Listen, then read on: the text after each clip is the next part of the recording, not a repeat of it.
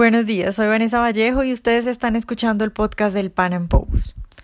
Por estos días, Juan Manuel Santos, el presidente de Colombia, y Mauricio Cárdenas, el ministro de Hacienda, salen en la televisión con la cara en alto a decir que la economía va muy bien, que los sectores se están recuperando y que ahora en adelante todo va a ser sonrisas.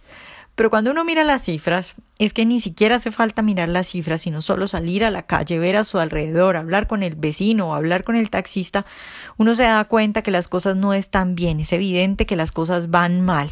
Entonces uno se pregunta, Santos y Cárdenas, ¿a qué país le hablan? Bueno, pues para hablar del desempeño de la economía colombiana, hoy tengo como invitado a Andrés Londoño.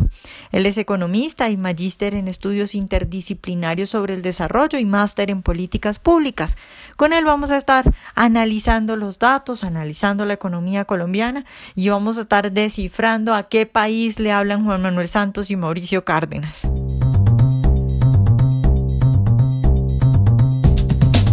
Andrés, buenos días y muchas gracias por estar hoy con nosotros. Muchas gracias a ti por la invitación y buenos días. Bueno, Andrés, pues Juan Manuel Santos y Mauricio Cárdenas, el ministro de Hacienda, parecen pues muy contentos los dos con el desempeño de la economía. Siempre salen y dicen, no, ya esto se va a recuperar. Ellos no ven crisis por ninguna parte ni nada. Pero lo que, cuando uno mira las cifras, entonces lo que se pregunta es estos señores a qué país le hablan, por qué están tan contentos. ¿Tú crees que tienen la razón de estar tan contentos y decir que las cosas van bien? Pues si Bavaria le bajó los precios a la cerveza águila para que no nos deprimamos por la situación económica, yo creo que las cosas no van por muy buen camino. Si uno mira la economía colombiana está creciendo muy lento, se espera que apenas crezcamos el 1.6, 1.7 este año. El índice de confianza del consumidor lleva más de un año en terrenos negativos y indicadores fundamentales para la economía como el despacho de cemento, la demanda de energía eh, se encuentra también en territorios negativos. Eh, además, el gobierno se tiene que enfrentar a un déficit gemelo que está haciendo que la deuda eh, externa de Colombia se acerque ya casi al 40% del PIB. Pues no entiendo de, por qué ellos están así de, de alentadores y optimistas con el panorama económico. Pues Colombia se tiene que ajustar el cinturón para poder cumplir con la regla de déficit fiscal y además el déficit de cuenta corriente está cercano al 3,7% del PIB.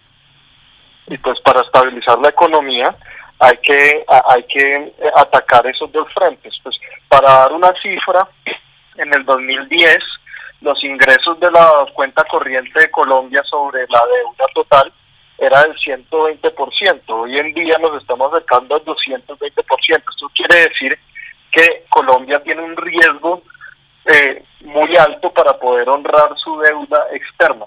Y esto ya las calificadoras de riesgo lo han venido eh, alertando. Pues Colombia tiene eh, un, panorama de posibilidad de pago hacia el futuro que es más oscuro que, que países comparables como, como Perú, por ejemplo. Entonces, pues no sé qué va a pasar con la economía colombiana en el futuro. Andrés, otro tema fundamental para hablar en este momento de la economía colombiana es, es, el desempleo, porque a mí se me hace que sucede un poco lo que sucede con estas cifras que presenta eh, Mauricio Cárdenas a toda hora. Y es que supuestamente el desempleo en Colombia no está tan mal, está en buenas cifras. De hecho, si uno mira la tasa de desempleo en el campo, parece que estamos en pleno empleo. Entonces, eh, ¿qué, qué pasa con, con, el desempleo en Colombia y, y, con las cifras que presenta el DANE?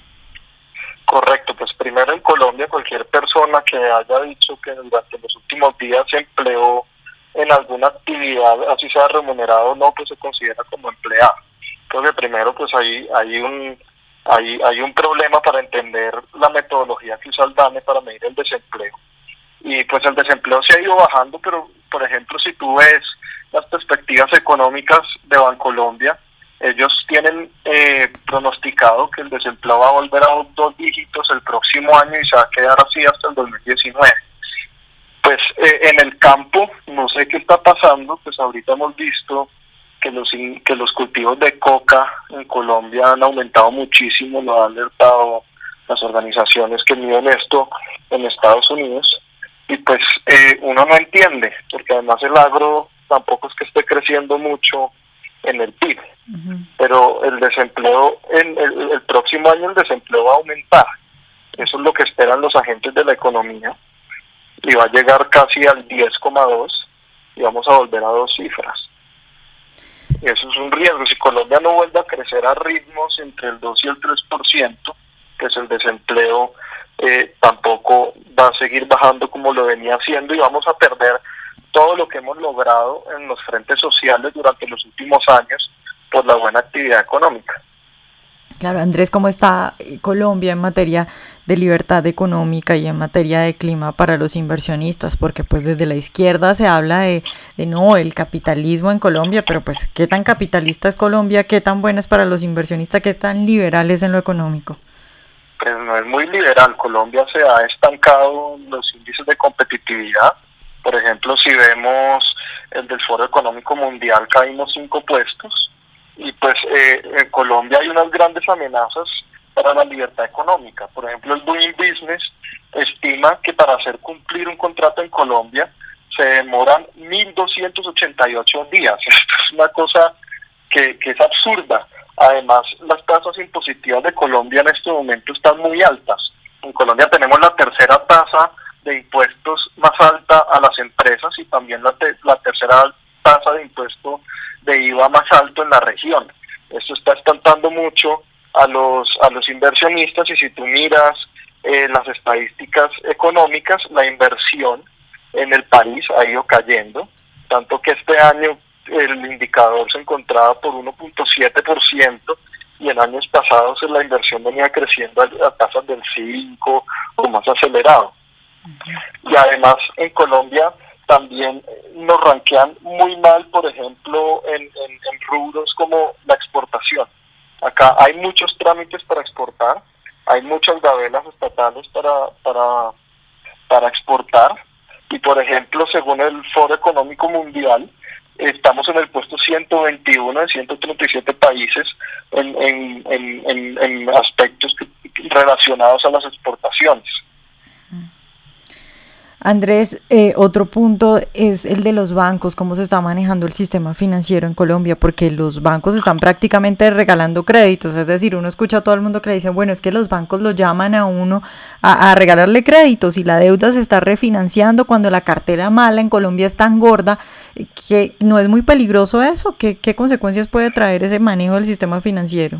Pues yo, yo los datos del sistema financiero en términos de crédito los veo estables incluso la colocación de créditos ha, estado creciendo una tasa más baja que los años anteriores. Actualmente la tasa de crecimiento de desembolsos es del 2%, hace tres años era del 6%, eh, y, además la cartera vencida sigue estando estable en el, en el 5% del total de la de cartera.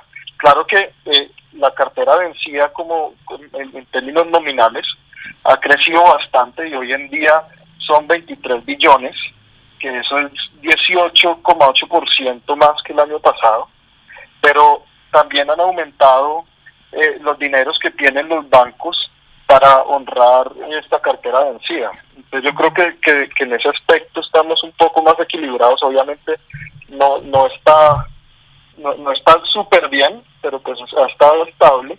Y también hay, eh, tenemos que tener en cuenta que eh, el, mundo desarrollado tuvo unas tasas de interés de cero durante muchos tiempos. Eh, el Banco de la República en Colombia ha venido también bajando la tasa constantemente este año, ya ha caído bastante. Y, y además eh, acaban de la superintendencia financiera, pasó una circular relajando un poco el, el manejo que los bancos le dan a la cartera vencida. Entonces están facilitando un poco más el manejo de estos créditos malos y, esto ha hecho que pues que, que, que, el mercado pues haya estado con una cierta estabilidad. Andrés, ¿cuál es el futuro económico del país? Porque es que, a, ver, muchos dicen, bueno, estamos pasando por un mal momento, pero un poco también de nuevo por las declaraciones de Cárdenas y de Santos, que parece que fuera a mejorar. ¿Tiene sentido decir que el país va a mejorar en, los próximos trimestres? Pues eso depende mucho, pues el mundo, eh, o sea, el panorama económico general en el mundo eh, está un poco más positivo para el próximo año. Los países avanzados eh, están creciendo más rápido. El desempleo ha ido disminuyendo poco a poco en la zona europea y pues Estados Unidos ya está en pleno empleo. Pero depende mucho en Colombia cómo vamos a manejar las bombas de tiempo que nos deja este gobierno en términos eh, económicos, como por ejemplo la reforma pensional que se dio. El déficit, la gran parte del déficit fiscal de Colombia es con pensiones eso, eso es, y eso es una bomba de tiempo que ningún gobierno ha querido reformar ni tomar en serio. La otra bomba de tiempo es la estructura tributaria que nos dejó este gobierno. Una estructura tributaria que es totalmente eh, compleja. El Código de Impuestos de Colombia tiene más palabras que la riqueza de las naciones de Adam Smith. Y además hay muchísimos regímenes especiales con unas tasas de tributación demasiado altas que afectan mucho a las pequeñas y medianas empresas y afectan mucho también a los asalariados y a la clase media. Entonces, pues si, si el próximo gobierno no se pone las pilas con estos dos asuntos y con y también a reducir el déficit fiscal y a tratar de reducir el déficit en cuenta corriente, pues yo creo que las, la situación no es muy favorable. Creo que hay que hacer esas dos grandes reformas, tributaria y de pensiones.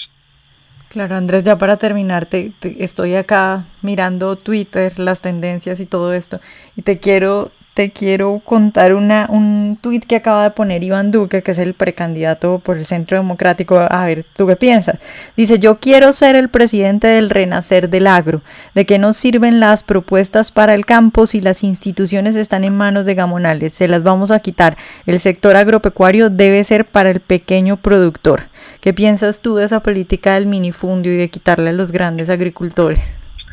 Pues, eh, yo creo que las expropiaciones están mal vistas, pero yo creo que ese tweet se refiere más a instituciones como el ICA, que son manejados por partidos políticos, y, a instituciones como el Banco Agrario, que también dan créditos. Pero, pero eh, mira la frase final, el sector agropecuario debe ser para el pequeño productor. Sí, yo no creo que acabe haber una reforma de tierras, o sea, yo no creo que, que debamos eh, expropiar para darle a los pequeños, pero en Colombia hay una tasa muy alta de informalidad de los títulos de propiedad en el agro. Y una parte fundamental para que una economía de mercado funcione son los títulos de propiedad, porque tú sin títulos de propiedad no puedes acceder al mercado financiero y no puedes acceder a mucho como a seguros de cosechas.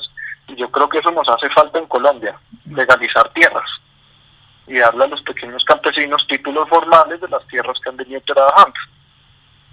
En eso sí tenemos un rezago muy grande. Sí, bueno, pero eso, eh, eso es otra cosa aparte de quitar tierras a los grandes eh, agricultores. yo, no estoy, yo, no, yo no estoy de acuerdo con quitar tierras, pero sí creo que en el agro hay un problema muy grande con, con títulos informales sobre la propiedad de las tierras. Y pues si estamos en mora de hacer un catastro rural en Colombia. Bueno, Andrés, pues muchas gracias por estar hoy con nosotros. Muchas gracias a ti por este tiempo y por la invitación. Espero que hayan disfrutado esta entrevista de hoy. Recuerden seguirnos en nuestro canal de YouTube y en nuestras redes sociales y nos vemos en un próximo Panam Podcast.